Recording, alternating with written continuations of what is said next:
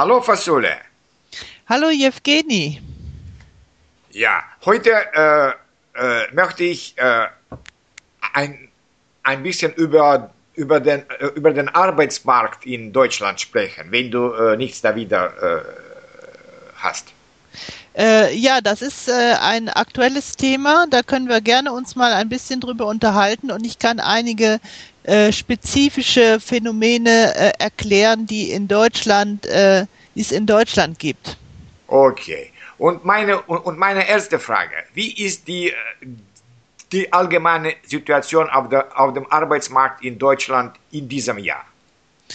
Ja, also, äh, also wenn man die Zeitungen liest, dann äh, wird immer gesagt, dass es der Wirtschaft ganz gut geht in Deutschland und dass davon auch der Arbeitsmarkt im Allgemeinen äh, profitiert hat.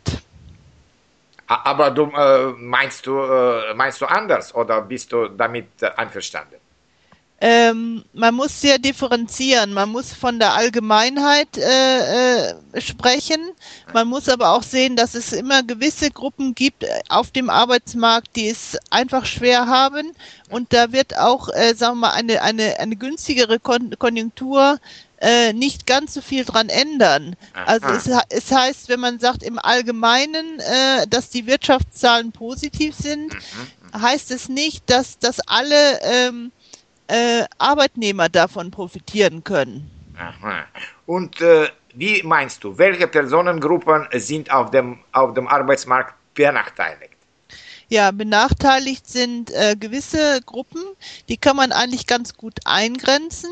Das sind zum Beispiel Leute ohne Berufsausbildung, äh, das sind äh, Jugendliche ohne Schulabschluss mhm. oder mit einem äh, nur geringen Schulabschluss das sind äh, Behinderte, das sind Leute ohne wenig Berufserfahrung, hm. das sind ältere Arbeitnehmer.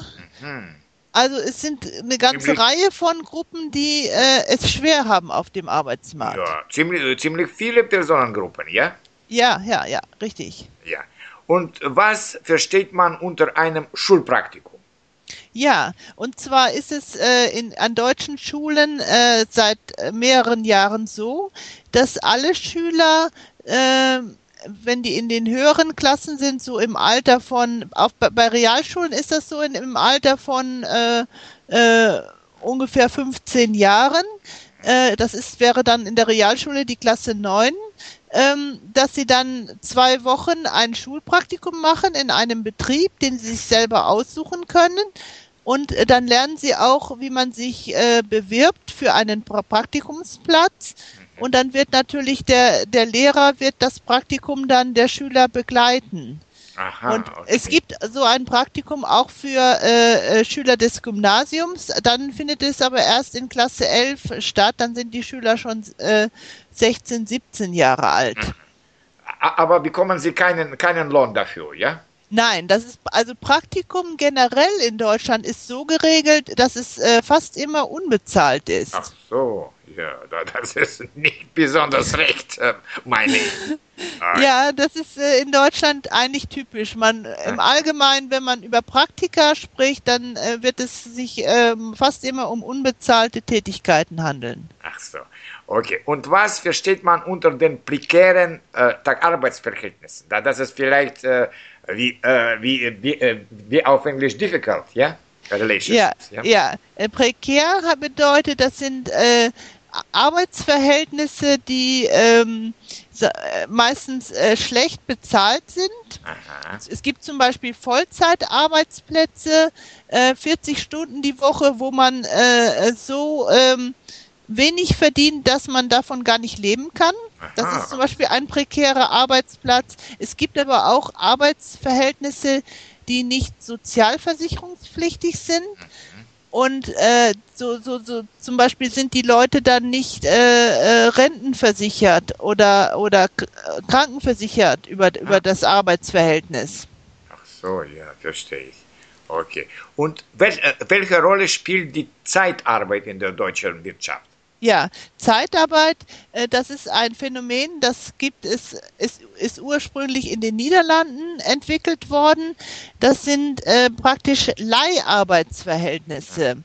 Äh, man schließt also mit einer Zeitarbeitsfirma einen Arbeitsvertrag und diese Zeitarbeitsfirma verleiht den Arbeitnehmer an einen anderen Betrieb. Mhm. Und, ähm, und der bekommt dann von der Leiharbeitsfirma meistens einen sehr geringen Lohn.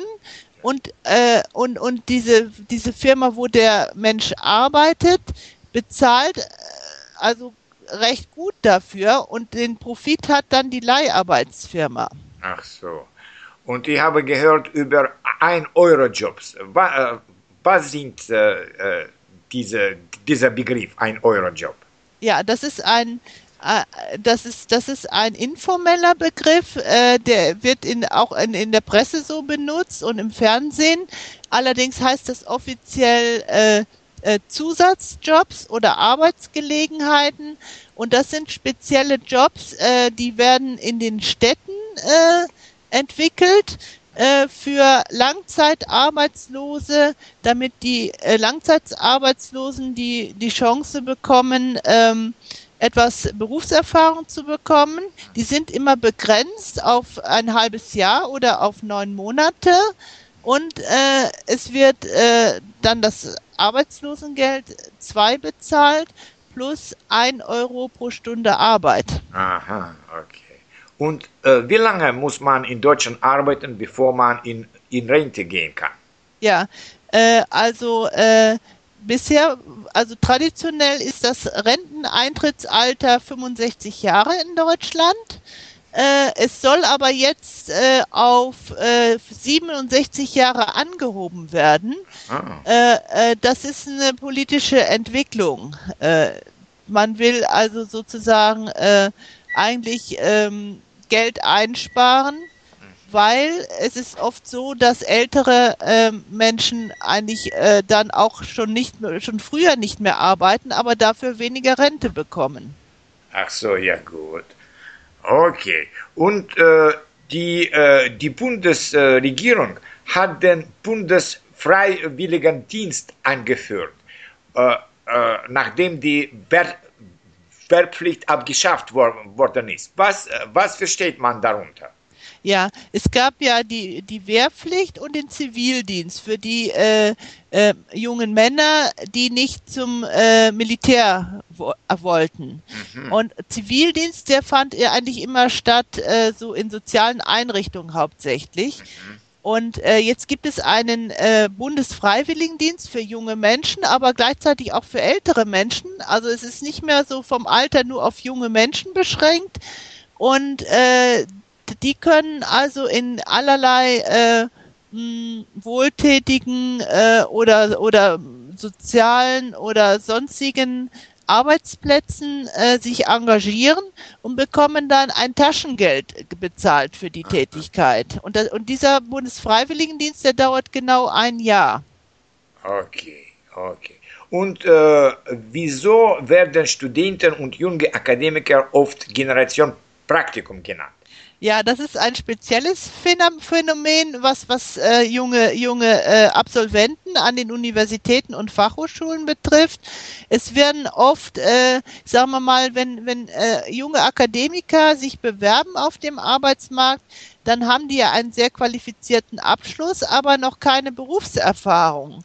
Und dann werden denen von äh, Arbeitgebern oft Praktikantenplätze nach, nach Beendigung des Examens angeboten, um die dann praktisch äh, kostenlos noch eine Weile beschäftigen zu können. Allerdings äh, wäre es sinnvoller, wenn diese jungen Akademiker direkt eine bezahlte Stelle antreten könnten, denn äh, sie sind ja vollständig qualifiziert. Aha, okay.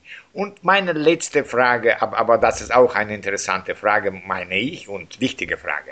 Was unterscheidet den Arbeitsmarkt äh, zu, zu äh, in, diesem Jahr vom Arbeitsmarkt, no, zum Beispiel im, im Jahr 1972?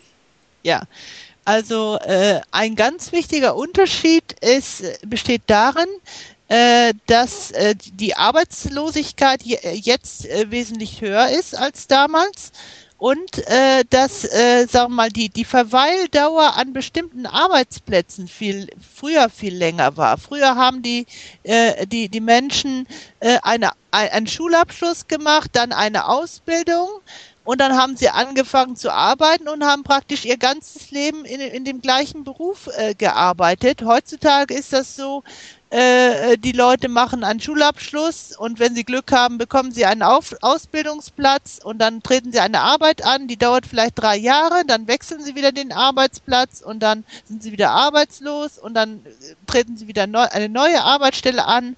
Das sind immer diese, diese ähm, zerstückelten Verläufe, die sind ganz typisch für die heutige Zeit in Deutschland. Das gab es früher zur, zur Generation meiner Eltern nicht. Ach so, ja, verstehe. Na gut, danke, danke schön, Fasule. Das, das war ein, eine, sehr, eine sehr interessante äh, Erzählung über den Arbeitsmarkt in, in Deutschland. Dankeschön. Ja, das habe ich gerne gemacht und tschüss, bis zum nächsten Podcast. Tschüss, bis zum nächsten Mal. Ja.